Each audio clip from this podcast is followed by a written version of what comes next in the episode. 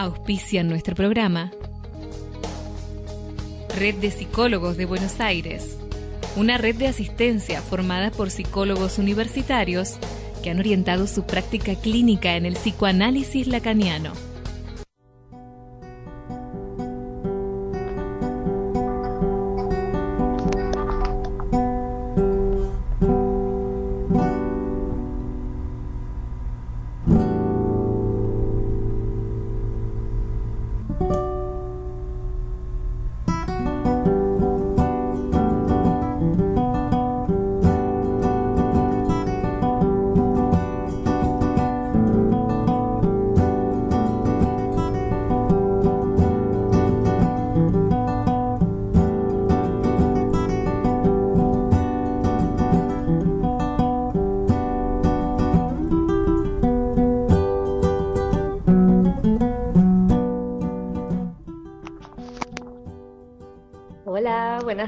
Otra vez, bienvenidos sean a Artenea a través de mgradio.com.ar.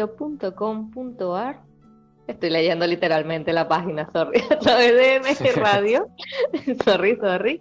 Este, les habla Lucía Viana, profesora, productora del programa y además escritora. Y por cierto, estoy, estoy escribiendo a full otra vez. Dejamos un ratito más Elohim, el nombre de, es el nombre de la canción que suena y cierra nuestro programa, porque nombré a mi protagonista eh, como Elohim, como la canción, se la robé a Emma.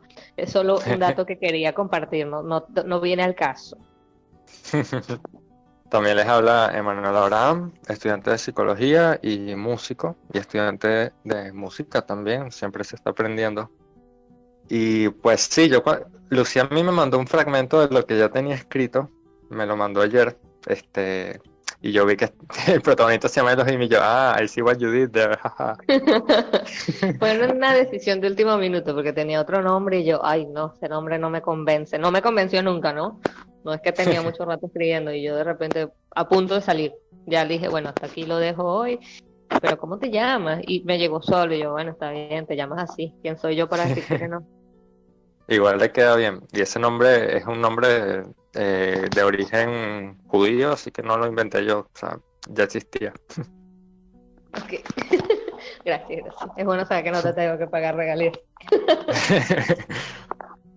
bueno. Vamos a, empezar recordándoles que nos pueden escuchar y nos pueden dejar un mensajito a través de mgradio.com.ar o descargándose la aplicación MG Radio en su App Store de preferencia. Nos escuchan en vivo y nos pueden escribir lo que ustedes gusten. También nos pueden seguir en nuestras redes. En Instagram estamos como arroba Artenea ¿no?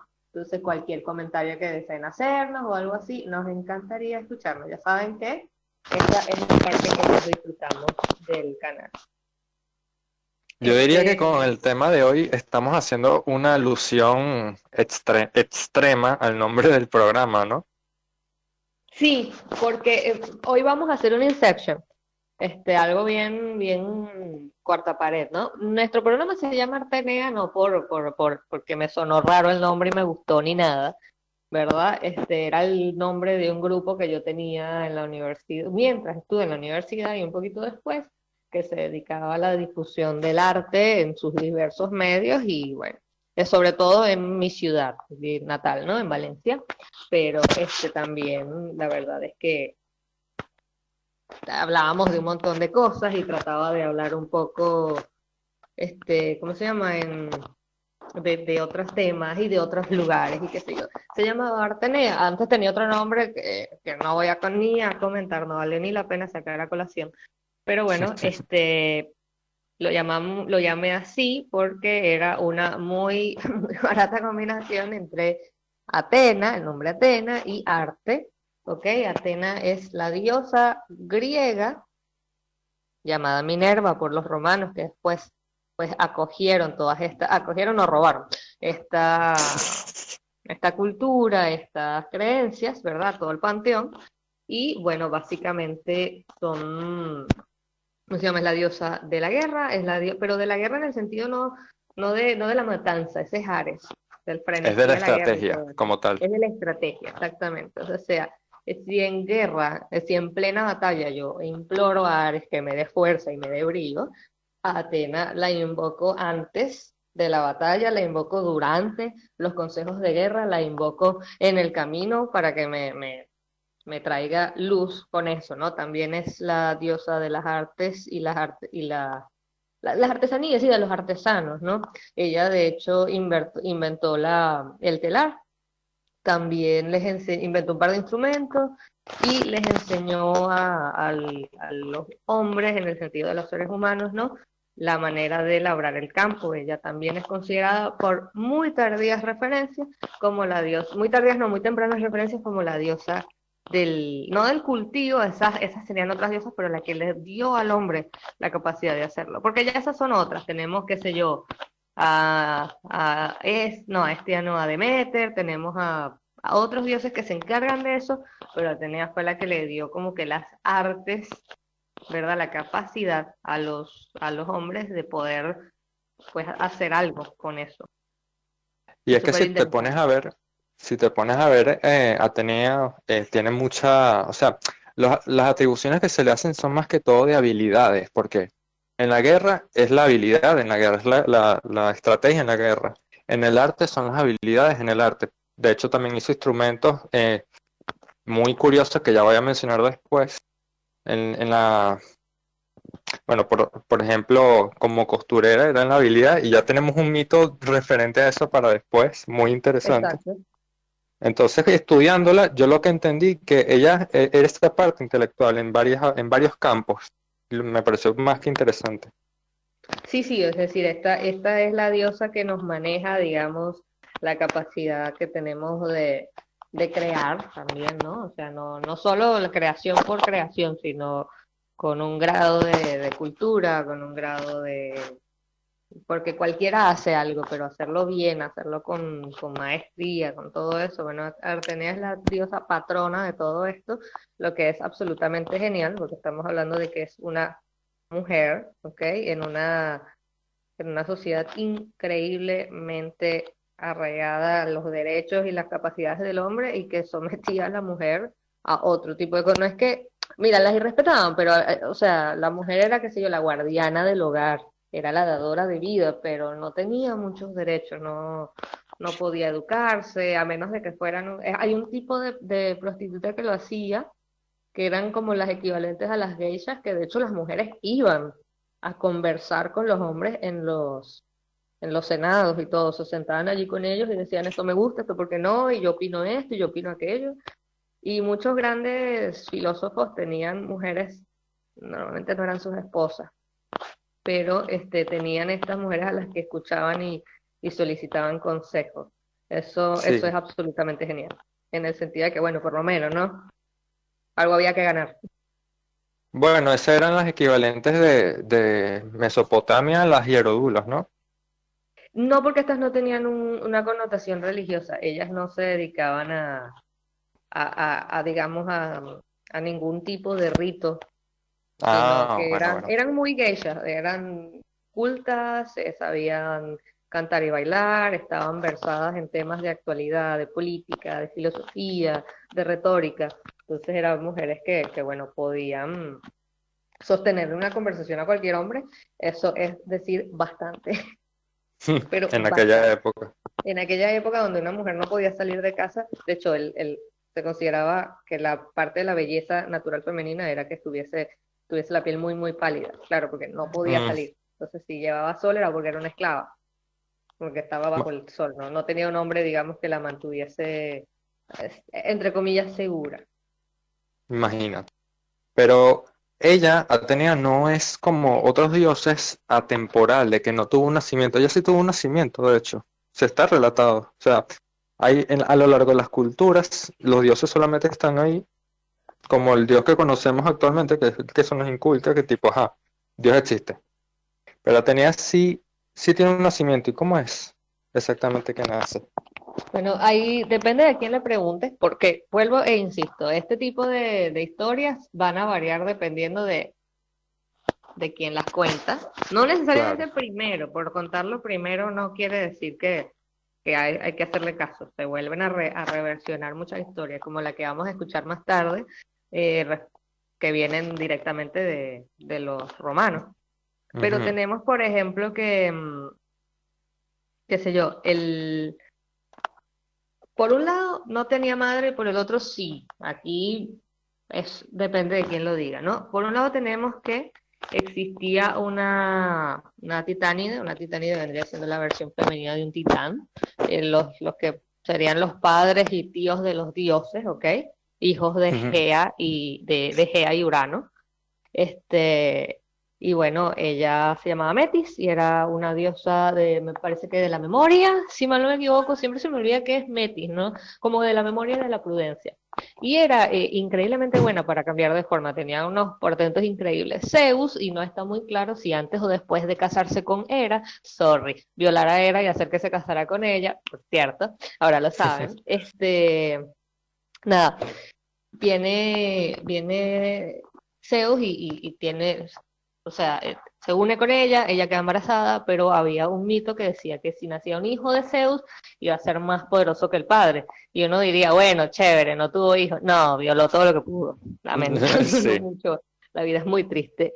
Y Zeus, para evitar esto, en este mito, le dice a Metis un día, bueno, mira, eh, a mí me dijeron que tú eres muy, muy, muy, muy sabia, pero, pero, pero, eh, seguro que no te puedes transformar en X cosas, no sé, eh, supongo, una montaña. Y entonces ella, ¿cómo que no?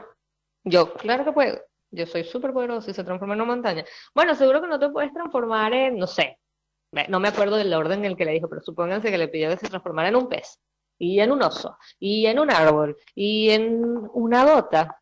Una gota, sí, me puedo transformar en algo tan pequeño como una gota. Y se la bebió, Hmm, se bebió a la diosa. Qué lunático. entonces, qué lunático, sí. Esta no es la primera vez que hacen ese, que pasan este tipo de cosas que Zeus tiene que cargar con el, el, el, digamos, el feto, ¿ok? Dentro de él, porque hace, le hace algo terrible a la madre de, de la criatura. Pero tiempo después tiene un día, aquí es donde vuelvo e insisto, se, se, se, se unen las dos historias, empieza a sentir un dolor de cabeza bárbaro. Tanto así que manda que le presten un hacha y se abre la cabeza, la frente con el hacha y de ahí sale ya vestida para la guerra, con un grito de guerra, por cierto, y hecha mujer adulta, Atenea, lista para patear traseros. Todo el mundo Y- como que, oh boy, ¿qué pasó? Sí, de hecho, en varias fuentes dicen que el grito fue tan fuerte que hizo temblar a varios dioses de- del Olimpo. Imagínate. Exactamente. Entonces sale Atena toda fortachona y uno dice, ah, ok.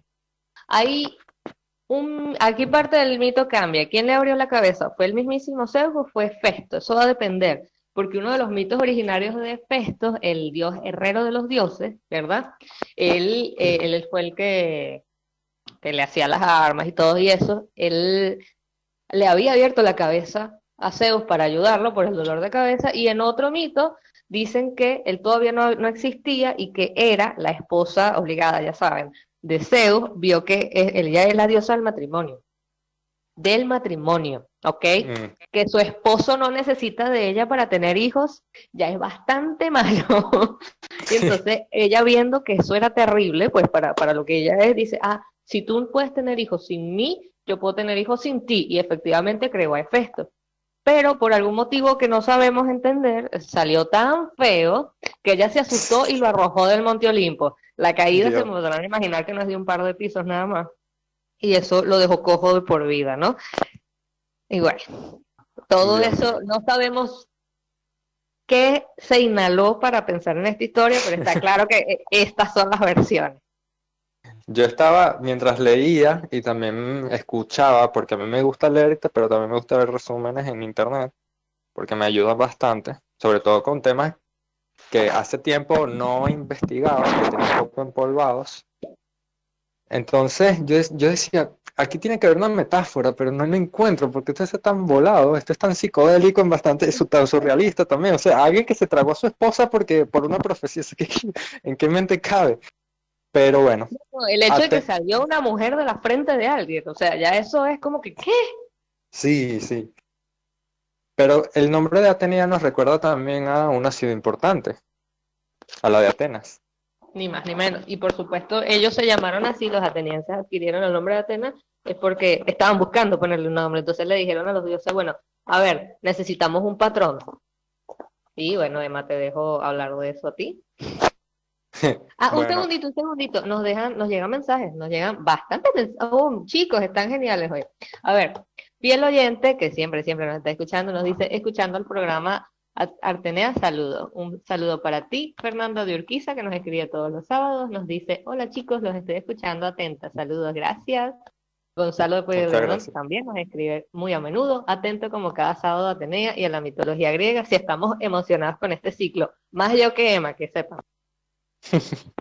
Adriana de San Martín nos dice, hola Artenea, los estoy escuchando, muy bueno el programa. Algún día podrán hablar de cuentos clásicos para niños, sus autores y diferentes enfoques. Gracias. De hecho, yo estudié los cuentos de los hermanos Grimm enfocados al psicoanálisis en la universidad. Mm. Pues estoy dispuesta a traumar a cualquiera como me traumaron a mí.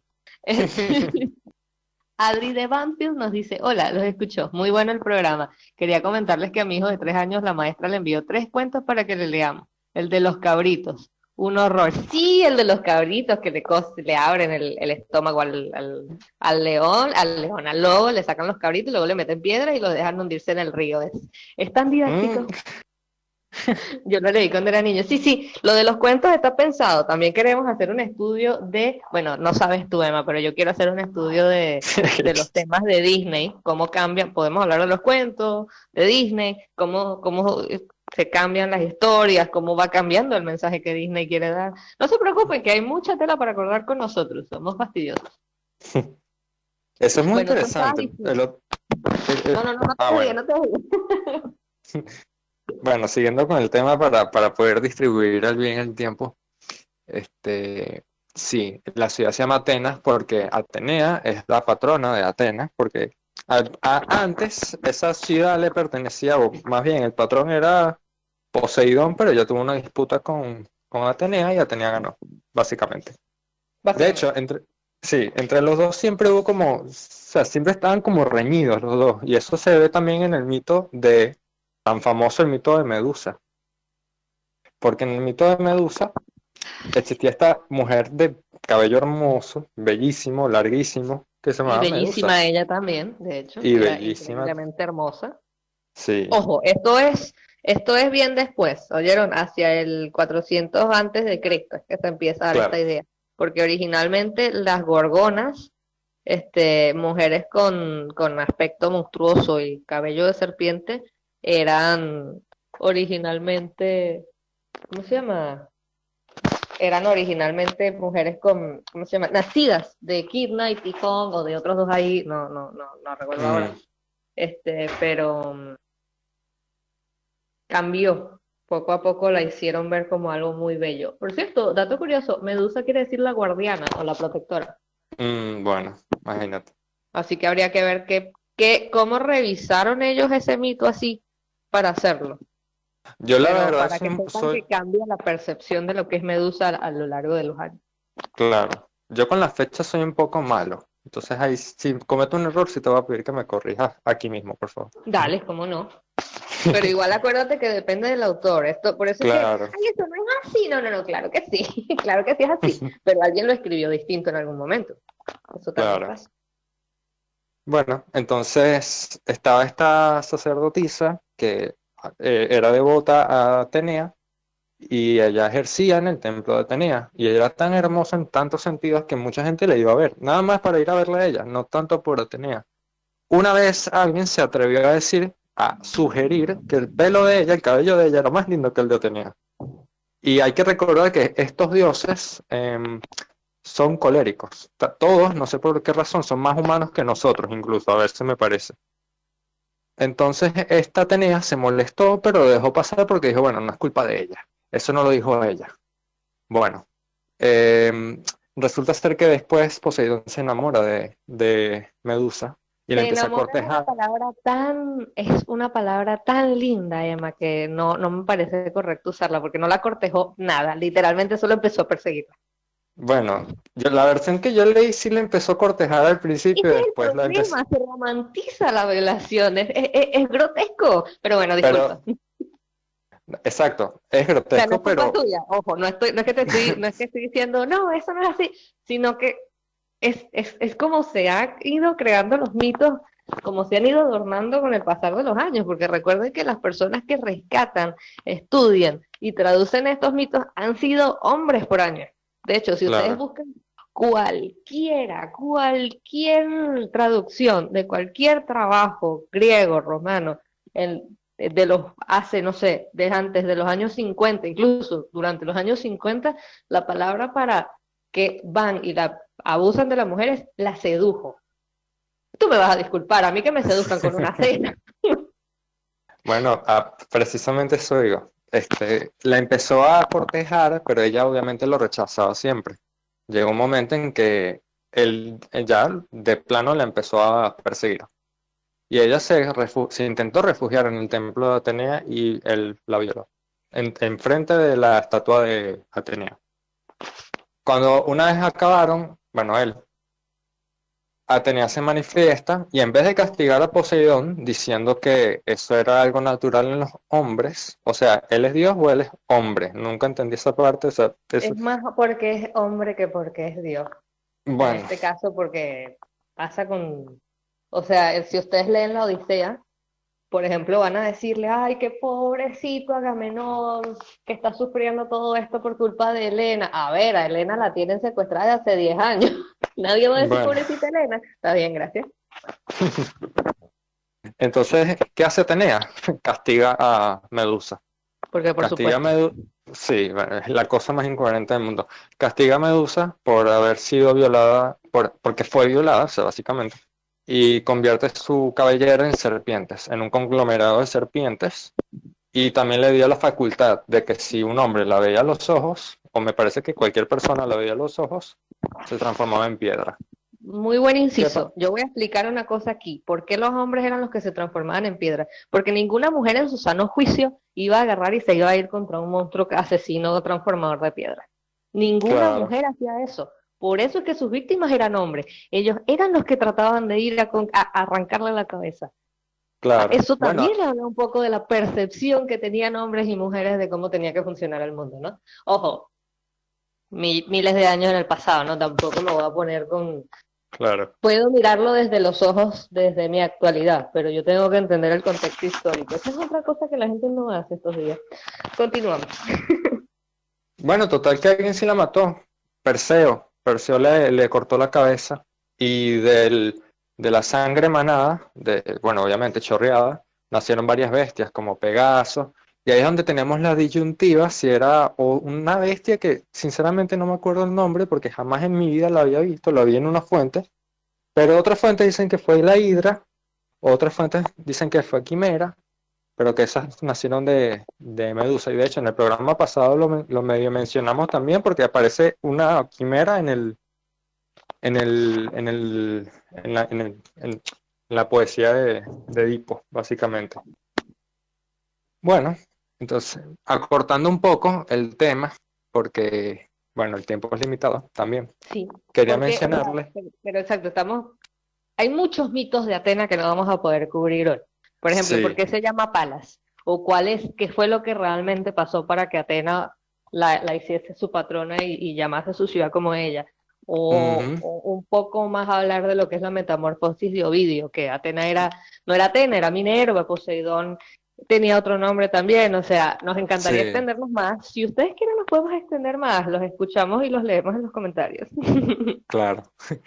Bueno, para adelantarles un poco, también está el mito del juicio de París. Eso es bastante importante porque da inicio a la guerra de Troya.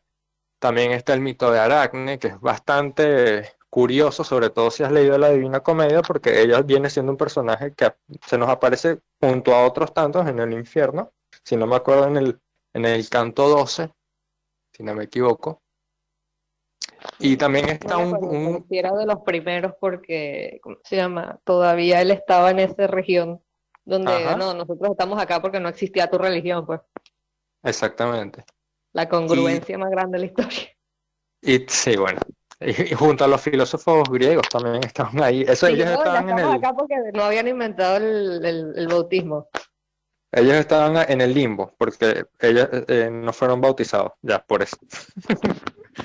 Nada más por eso. Y también está el relato corto de Ajax, pero bueno, eso ya lo dejaremos para después. Yo les quería Sí, mencionar bueno, que... está lo de Cassandra, o cómo Ajá. ayudó a Odiseo a llegar por fin a Ítaca, porque ella, Atenea, amaba a los héroes, especialmente cuando los héroes eran así eh, inteligentes. O sea, ella adora Pero- a Odiseo, Pero a el pesar de que relato de lo odia.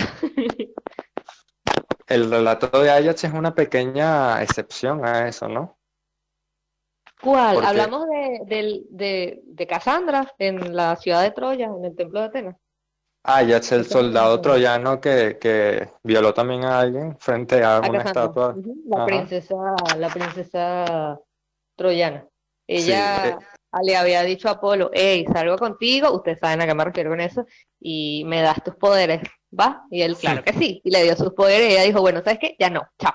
Y entonces él dijo, bueno, como tú te la crees de muy graciosa, ahora nadie va a hacerte caso con tus profecías. Y bueno, Ajax violó a, a Cassandra frente a la, ya cuando estaban acabando con Troya todos los griegos, este, y Atenea se enojó tanto que los maldijo. De hecho, se cree que por eso es que la mitad de los que regresaron murieron y los otros les esperaba un destino bastante más cruel que, que, una muerte en el mar, porque pasaron muchas cosas, hay muchas horas al respecto, en donde, bueno, fueron castigados de maneras muy variadas por muchas cosas, incluyendo a Odiseo, que le fue bastante mal.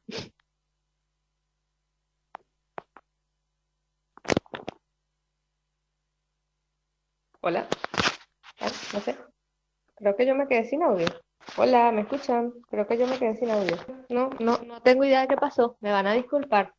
Este, creo que es a Emma al que por ahí no se le escucha. Emma, prueba saliendo y entrando otra vez. Ahorita yo hice eso. No sé, yo de verdad que me quedé como en silencio. Eh, respondiendo un par de comentarios en lo que Emma corrige, corrige eso. Morena de Sáenz Peña. Hola chicos, los estoy escuchando. Cómo me gusta todo lo que hablan de mitología. Muchas gracias. Tratamos de ponerle humor a temas escabrosos pero interesantes. Y Juana Cruz dice, Artenea, hola chicos, hay una película sobre Medusa y Perseo para adolescentes. ¿La vieron? Sí, es la versión cinematográfica de una película llamada Percy y el ladrón del rayo por Rick Jordan.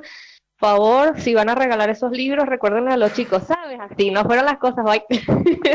Porque a pesar de que está muy interesante, yo me leí los libros y de verdad que son, son divertidos. Me los leí como que los cinco en cinco días, una cosa así, son bien ligeros, está bueno para incentivar la lectura, pero tienen una versión pues bastante mm, suelta de lo que vendrían siendo las cosas, ¿no? Y si bien hay versiones y versiones, una cosa es, qué sé yo, es Hesíodo y otra cosa es y por otro lado está eh, Rick, eh, ¿cómo es? Rick Riordan, ay, no me acuerdo del tipo. Pero sí, lo leí y la película no es tan buena, pero es súper interesante. A mí me gustó mucho porque hablaba de este tema. Por Hola. otro lado, ¿me escuchas? Ah, sí, te escuchamos perfecto. Disculpen eso, tuve un No. problema de conexión. Tranqui, tranqui. Hay otro, por cierto, otra, Adri nos había escrito desde Banfield primero para hablarnos del cuento. Y pregunta, ¿qué opinan esto de enviar los cuentos y no verificar las historias? Gracias. Yo soy profesora de lengua y literatura y mis estudiantes más pequeños han tenido hasta un año. ¿Sí? Claro, en ese momento enseñaba inglés, pero contaba los cuentos también. Estos cuentos no solo están muy verificados por la cultura popular, no solo los conocemos la mayoría si nos hemos acercado a algún libro o en mi generación los veíamos en la televisión, en cualquier canal. Ah, hicieron un montón de películas que uno decía, ¡uh, Dios! Cuando la viste más grande, yo veía eso de pequeño. Los niños no tienen una concepción como nosotros, ¿ok? Sobre ciertos eventos. Y muchas veces estas historias lo que los ayudan es a lidiar con ciertas cosas. Por eso es que hay una madrastra mala y una madre buena, o una, este, por ejemplo, una hada madrina, o un rey y un villano. Estamos hablando de que no puedo concebir que mi padre y mi madre me den cobijo, amor y comida, y por otro lado no me dejen jugar, pues, ¿qué es eso? Eso tienen otras percepciones, o aún no tienen unas percepciones del todo formadas como las que nosotros percibimos, y muchos de estos cuentos, pues, según algunos estudios, ayudan a los chicos a eso, y de todas maneras, a pesar de que eso suena sumamente escabroso, lo de abrirle el estómago a alguien, llenarlo de piedras Sí. y arrojarlo al río, ellos todavía no tienen una noción per se de ello. Y de todas maneras, yo vi ese cuento y yo odio las películas gore, me parecen que son una aberración, no creo que haya afectado una cosa, no creo que tengan que ver, creo que eso viene mucho del gusto de uno, después lo que construye, y me parece que no, no va a pasar nada malo. Sí recomiendo pues leer, okay, este tipo de cuentos a los padres, acompañar las lecturas de los hijos y tratar de, si no les gusta algo, bueno, suavizar el estilo de la narración, no omitir. La omisión en este tipo de cosas no siempre ayuda, ¿eh? Porque los cuentos tienen su razón de ser por su época y su, su contexto social. Vuelvo e insisto, para Atenea le pareció malísimo que Medusa se dejara violar a mí como mujer del siglo XXI, me parece sumamente grotesco. No por ello tengo que decir, bueno, yo no voy a contar esta historia, no, esto pasó y que me sirva de recordatorio de que no me puede volver a pasar este, ni a mí ni a ninguna. Es viéndolo así, en dándole otra vuelta, porque créeme, he discutido este tema varias veces y te agradezco muchísimo la pregunta, me parece que estuvo súper interesante y tengo más ganas que nunca de hablar de los cuentos al aire, ¿no? Pero bueno, Emma. Hola. you go. Bueno, yo quería mencionar, de hecho, me quedé hablando solo un rato hasta que me di cuenta que en verdad el que no se escuchaba era yo, porque al principio pensé que eras tú la que no se escuchaba. Pero yo estaba mencionando eh, que sí, tenía inventado un instrumento llamado aulos, que eh, son dos flautas tocadas a la vez. Pero con, obviamente no son las mismas flautas que se usan hoy en día, pero hay gente que se ha dedicado a recrear los sonidos y las partituras encontradas en varios papiros, fragmentos muy pequeños, y yo les traje algunos fragmentos de cómo suena el aulos, porque hoy en día la gente, como les digo, les intentan recrear, agarran las flautas normales, les tapan algunas bocas de esos, de, esos agujeros que tienen, se las tapan para que la frecuencia y, y la fuerza sea diferente Básicamente no sé en qué se basan exactamente para saber cómo era un aulos del momento. También hay un mito con el aulos, pero el final no es muy lindo. Entonces prefiero... otra vez alguien queda, queda muy, muy... Sí, Por cierto, tiene que ver con Ríos. Sí, exactamente. Entonces prefiero dejarles un fragmento de cómo suena el aulos porque de verdad es bastante interesante. Aquí se los dejo.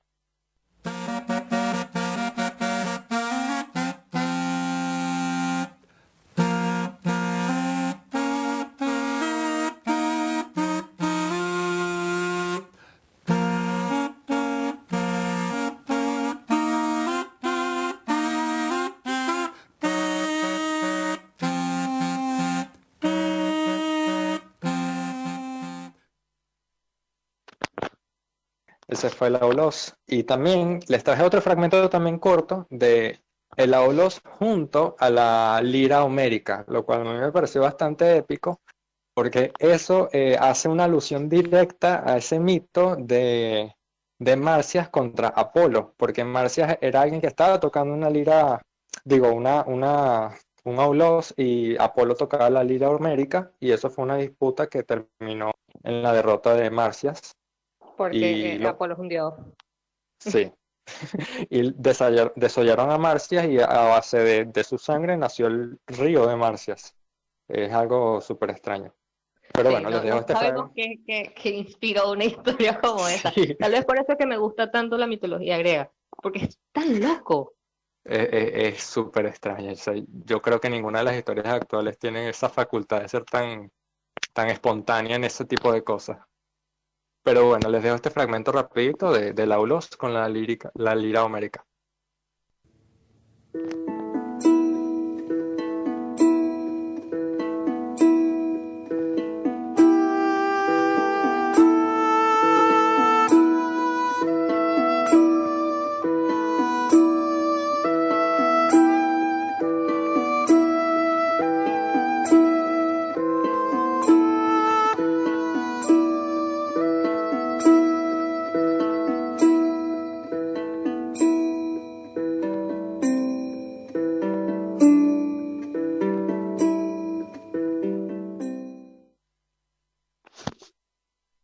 Ese fue el Aulos con la lírica, la lira homérica. Sigo diciendo lírica, es lira homérica.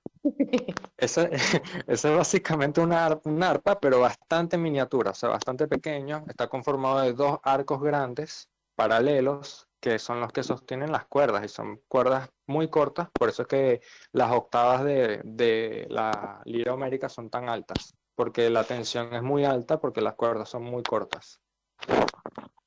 ¿Qué te parece, Lucía? Eso, como que si yo hubiese entendido lo que acabas de explicar.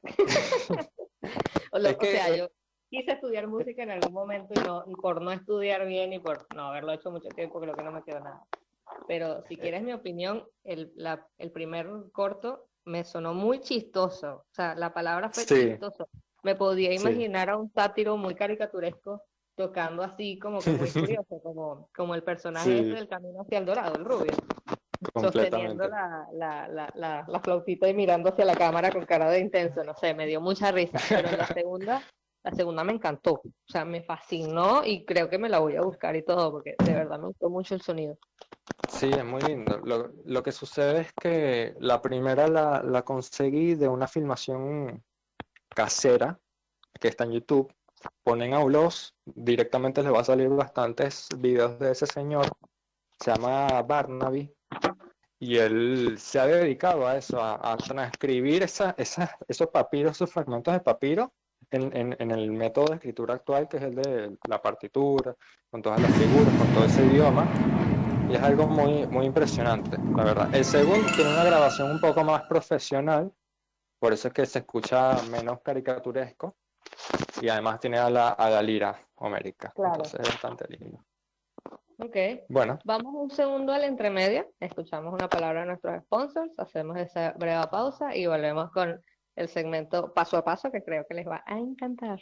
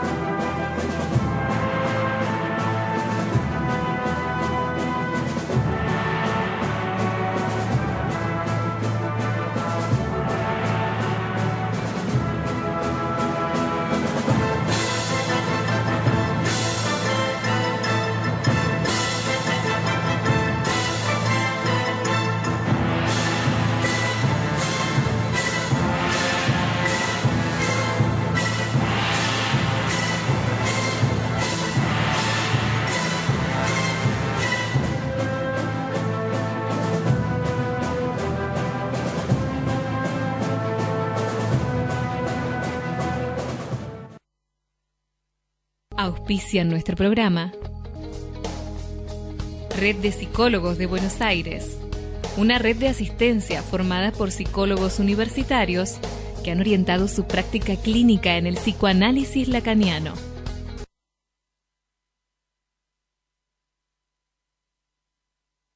Bueno, bienvenidos de regreso.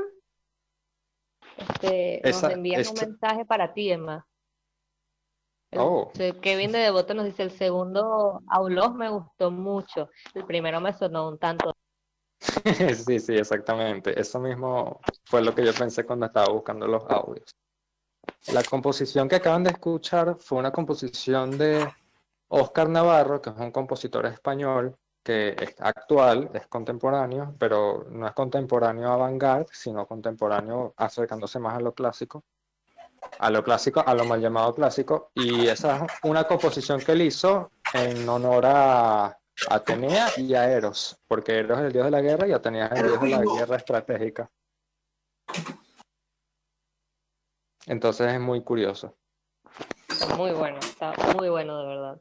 Por cierto, este Lucas nos dice, hola chicos, hablen algún, algún día hablen de la historia de Filipides, saludos. Y Adri de Banfield, gracias Lucy por tu palabra. No, no, cuando quieran conversar de eso, mi Instagram es arroba luviana con B corta 13 si quieren algún, incluso para saber si quieren leer algo, tengo muy buenas propuestas para chicos más jóvenes, para adultos que no leen, para adolescentes, un poco de todo, un poco de todo.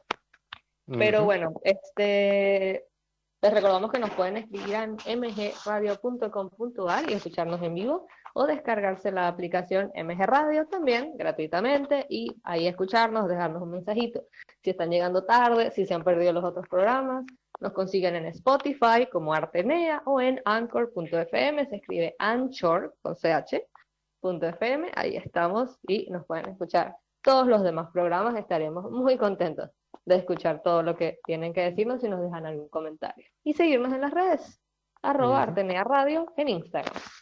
El Twitter decidimos que, mm, si alguien se lo estaba preguntando, no me frula el Twitter a mí, a mí particularmente, así que de verdad que prefiero enfocar la, atención en otras cosas. El día de hoy, ¿verdad? Nos va a acompañar en el segmento paso a paso para hablar un poco de los temas de mitología que hemos venido tocando, especialmente referentes a el tema del el dominio de nuestro invitado. Nos acompaña un representante de Reptiva, nuestros muy queridos sponsors. Si se puede presentar, a ver, ¿se escucha bien? Estoy, estoy. Perfecto, perfecto. Sí, se escucha genial. Hoy voy a tener la oportunidad de salir. ¿Cómo están? Todo bien. Con ustedes está Ricardo Vila, psicólogo de Repsiva, súper recomendadísimo en la vida. Si quieren alguna sesión con él, de verdad, de verdad, de verdad. O sea, no, no puedo decirlo lo suficiente. ¿Cómo está? Muy bien, muy contento de estar con ustedes hoy. Eh, la verdad que eh, vengo escuchando el programa, pero está tomando en, las emisiones anteriores y, está tomando un estilo propio muy interesante el programa. Me está gustando mucho. Muchas gracias. Qué bueno escuchar eso. Eh, una, una, cosa se me, se me ocurría mientras los escuchaba hoy, eh, no sé si lo comentaron, probablemente sí, eh, ¿cuál es el valor que tiene el mito?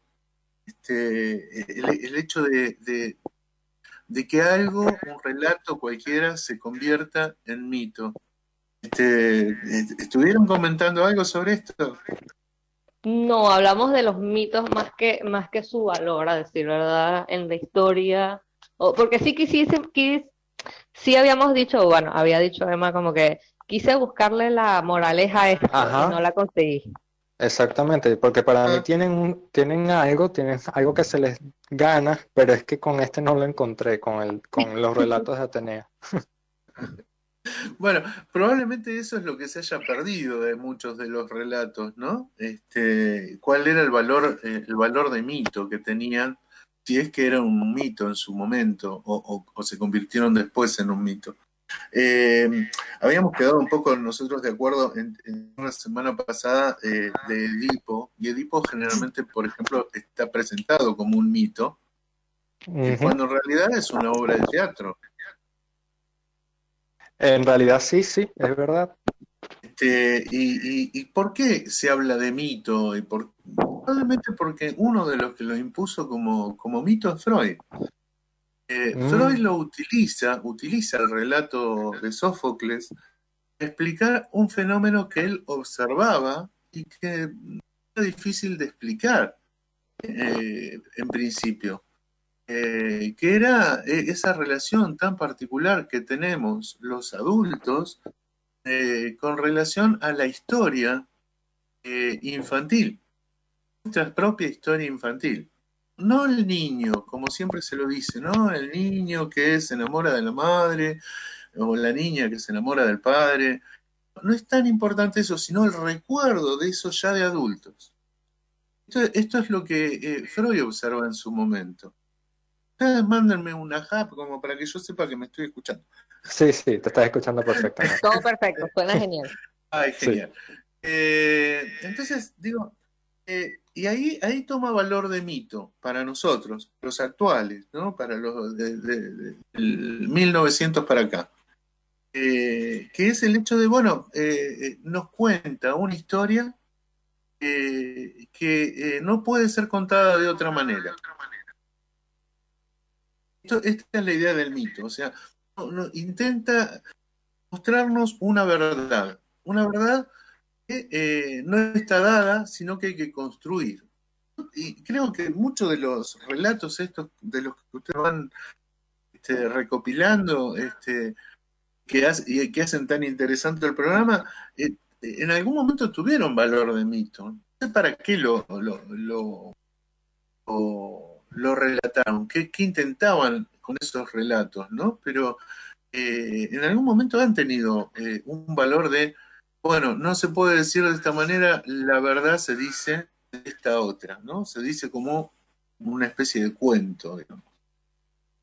No me cabe duda, porque realmente son algunos tan, para, o sea, aparentemente para nosotros hoy en día son tan disparatados, son tan extraños que precisamente yo decía, esto tiene que significar algo, esto tiene que haber algo detrás de esto. Eh, nos quedamos fuera luz ahora. Está difícil esto de comunicarse, Manuel. Eh, vamos a decirle que, hay que resetear, ¿no? no queda otra. Hola, ¿se escucha? Nosotros, por lo menos a vos te escucho. Ah, ¿a Lucía? ¿Lucía está ahí? Lucía no, a Lucía se nos fue, por eso decía. Ah, ok. No aparece. Sí, está. Está un poco difícil. Está, complicado. Bueno, este, esto nos va a obligar a, tener mejores, este, la próxima pandemia a tener mejores sistemas. Completamente. Ah, Te quería eh, preguntar algo. Sí, me dale. referente, algo que es una duda que desde que yo empecé a estudiar psicología hace cinco años, me, me carcome, es una duda que, y yo no he tenido la oportunidad de, de preguntárselo a un analista, o a un psicólogo porque siempre he tenido como corte. Pero este, estas teorías, o por ejemplo, específicamente, ya que estamos hablando de esto, de este complejo, ¿cómo se aborda o cómo se ve hoy en día en la práctica? En realidad eh, se ve exactamente igual que, eh, que lo observó Freud en su momento. Le dijo, no es este no, no es precisamente algo que tenga que ver con una temporalidad eh, cultural. Tiene que ver con la estructura, la forma en que se... O sea, lo que observa Freud es que es la forma en que se estructura la sexualidad humana. Y la sexualidad humana, cuando, cuando hablamos de sexualidad humana, como si hubiera otra sexualidad, los animales no tienen sexualidad, tienen sexo. Eh, justamente, eh, eh, eh, pero para mantener, digamos, la idea, cuando hablamos de sexualidad humana, de lo que estamos hablando es de todo lo que tiene que ver con lo emocional en el ser humano. No, no precisamente con el sexo, con la posibilidad de la reproducción, digamos, y, y la práctica del sexo como, incluso como actividad divertida y deseable, sino este, con todo lo que tiene que ver con las emociones. Increíble. es, algo bastante, abstracto, a decir verdad, pero sí, claro. sí.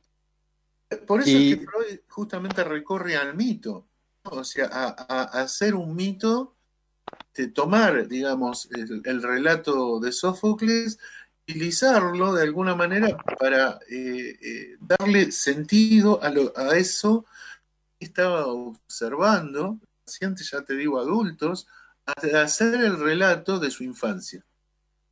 Cuando esos pacientes adultos hacían el relato de su infancia.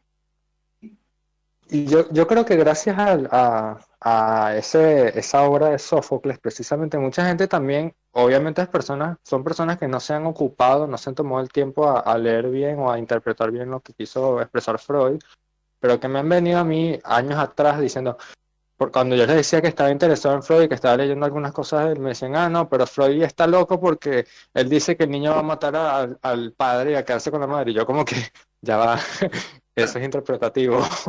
No, no, es que, eh, eh, la agresividad humana eh, está, están todos. Hay ser humano que no, no sienta agresividad. ¿Qué hacemos con la agresividad? La reprimimos. Entonces, lo que Freud descubre es que hay algo reprimido, no solo la agresividad, eh, eh, la agresividad, entre otras cosas, hay algo reprimido eh, que en algún momento emerge. Porque siempre estamos haciendo fuerza de alguna manera como para que eso que está reprimido no emerja. Sí. También con algunos mecanismos, ¿no? Ese es el mecanismo, claro, ese es el mecanismo de defensa. Evitar. Hay varios, ¿no? Mecanismos de defensa. Después lo fue identificando Freud, pero el mecanismo eh, de la represión es, de alguna manera evita que emerja algo que puede ser dañino, o para sí mismo, o para el mundo externo, este, y que de alguna manera, y de alguna manera eh, permitir, digamos, que por otros medios, algo del mundo interno, vamos a llamarlo, inconsciente, es el nombre que le va a poner Freud, este, eh, eh, también pueda salir y satisfacer. Pero no como, no de la forma eh, tendría, este, sino de otra. La, imagen que va a tener un momento. ¿no? Eh, entonces, para Sí, perdón. Ah. No, no, sigue, sigue, por favor. No, no, no, es que no, no, por ahí eh, me preguntas, este, te, te, ah. Y precisamente son por esos mecanismos de defensa que el Edipo básicamente se termina resolviendo. El Edipo no resuelve, por eso justamente lo, primero que quería eh, y de alguna manera repito, y, pero es difícil para, para todos nosotros aceptarlo, y es que en realidad el Edipo es algo que se vive en la adultez. Eso también te quería preguntar después. Esto, uno no deja de estar en relación al Edipo. El, Edipo es forma en que cada uno de nosotros se relaciona afectivamente. Hasta ese nivel determina el Edipo. En el, en el, Edipo también va a estar la forma en que uno se relaciona con este, su vocación, este, la forma en que uno se relaciona, eh, eh, elige su posición sexual en la vida. O sea, si va a ser, eh, como dice mi, hija, decía de, chiquita, decía, si es hombre, hombre o hombre, nena, o si es este, nena, nena o nena, hombre, ¿no? Este, ya, ya tenía, por lo menos tenía cuatro posiciones ella ubicada de muy chiquita. Este, eh, hay más, hay más, podés hacer todo una, este, un pico, digamos, posiciones. Sí. Hasta el punto de llegar a que hay una sexualidad por cada ser humano sobre la Tierra. Sí, yo, hay, algunos mapeados actualmente que desenglosan como 32 tipos incluso. Sí, sí, se quedan cortísimos. Imagínate. Yo soy más de la idea de que uno tiene que poder al punto de, ubicar que hay una, una, sexualidad por cada ser humano. Bueno, la sexualidad se define en, el, en el, Edipo. Eh, hay algo que siempre llama la atención, digamos, fuera, digamos, de, de la gente del psicoanálisis, eh, eh, el, el, valor que tiene el Edipo con un segundo mito, o un segundo complejo, perdón, que es el complejo de castración. También es de alguna manera un mito. Sí. Porque la castración implica que hay un castrado y uno que no. y cae del lado de lo castrado lo femenino. Pero no son las mujeres, y lo digo en plural para que se cualquier eh, eh, que se identifique con ser una, eh, o sea, cualquier persona que se identifique con ser una mujer. son ellas las castradas. Lo femenino es lo que está del lado de lo castrado. lo, femenino es parte del varón como de la mujer. Sí. entonces, eh, eh, lo castrado implica la, implica que haya una falta, no importa cuál, no se trata, al principio se va a tratar del pene, pero eso es una imagen, una imagen que después va a ser multiplicada por cada falta en la vida. Entonces, alguien que viene a un consultorio diciendo que es sin trabajo, está diciendo me Se, entiende cómo lo, cómo lo, por qué lado lo pensamos. Bastante distinto a pensar que las mujeres por no tener pene estarían castradas. No, bueno, eso es la imagen la que Freud describe esto en su principio. Pero en realidad la castración tiene que ver con la falta, con que hay una falta no hay un ser humano que no pueda, que no describa en su historia algo del orden de la falta. Increíble. Es algo, es algo, bueno, tengo entendido y ahí sí no me atrevo a mencionar nada porque estoy seguro que me voy a equivocar porque es alguien que yo no entiendo. hay que equivocarse. si no me equivoco, hubo alguien que tomó a Freud de nuevo porque en aquel momento estaban concentrados en otros teóricos y lo reformuló precisamente, que fue Lacan y, y como que con un idioma también de él explicó bastantes de, sus postulados, ¿no? Pero todas las veces que he intentado estudiarlo, quedó más confundido, sinceramente. Pero es porque... de, hecho, es Lacan el que nos aclara que eh, Edipo eh, es un mito. Este, tiene ah. función de mito, o sea, tiene la función de mostrarnos una verdad que no es una verdad dada, no es una verdad. Muchas veces pensamos que la verdad está escondida detrás de algo mm. o debajo de algo y que hay que descubrirla. Y acá, entre otras cosas, nos muestra que eh, la verdad de la que nos, este, nos interesa, digamos, en el psicoanálisis es una verdad construida. Este, es una verdad que no, no viene dada y que hay que descubrirla, sino que hay que construirla. Eh, y este es el valor de mito que tiene para el psicoanálisis, entre otros el mito de Edipo. Qué increíble. Bueno, ahorita en estos 10 minutos aprendí bastante porque yo tenía, tenía otras concepciones de, no otras concepciones específicamente, pero no entendía el tema desde varios ángulos de los que tú rápidamente me lo explicaste ahorita. Qué increíble. Mira, yo le digo, le digo a mis alumnas de, eh, que eh, a veces dicen, por primera vez están en introducciones al psicoanálisis y dicen, no entiendo nada, profe. Digo, por usted, claro, sí, perfectamente normal. Pero ¿qué es lo que queremos hacer? ¿En qué se equivocarían si, si, lo pudiéramos pensar esto como un error? En que quieren entender eh, algo nuevo con lo que ya tienen. Exactamente. Y ahí eh, uno no entiende nada. Eh, para, para, que algo nuevo, este, uno, uno, por ejemplo, pasaste un instrumento raro, digamos, ¿no? Un instrumento que no se usa prácticamente ahora. Eh, y uno dice, ah, no me gusta. Pero si es la primera vez que lo escuchas, o sea, necesita, digamos, eso sonar un poco en tu cabeza para saber si produce placer o no como instrumento musical. Eh, bueno, las teorías pasa un poco lo mismo, digamos. Si uno las escucha de entrada, este, por ejemplo, vos me habías comentado eh, fuera de cámara el otro día, o lo comentaste en cámara, perdón, fuera de micrófono el otro día, este, o, lo, o, lo, comentaste en micrófono, no sé muy bien, el tema de Electra, ¿no? Este, y justamente es Jung el que, no entendiendo qué quería hacer Freud con el Edipo, inventa el Electra. Diciendo, ah, bueno, si hay un Edipo para el varón, tiene que haber una Electra para la mujer. Freud le dice, no, no es necesario, dice. Es distinto el Edipo en el hombre y en la mujer, dice. Es el Edipo para las dos.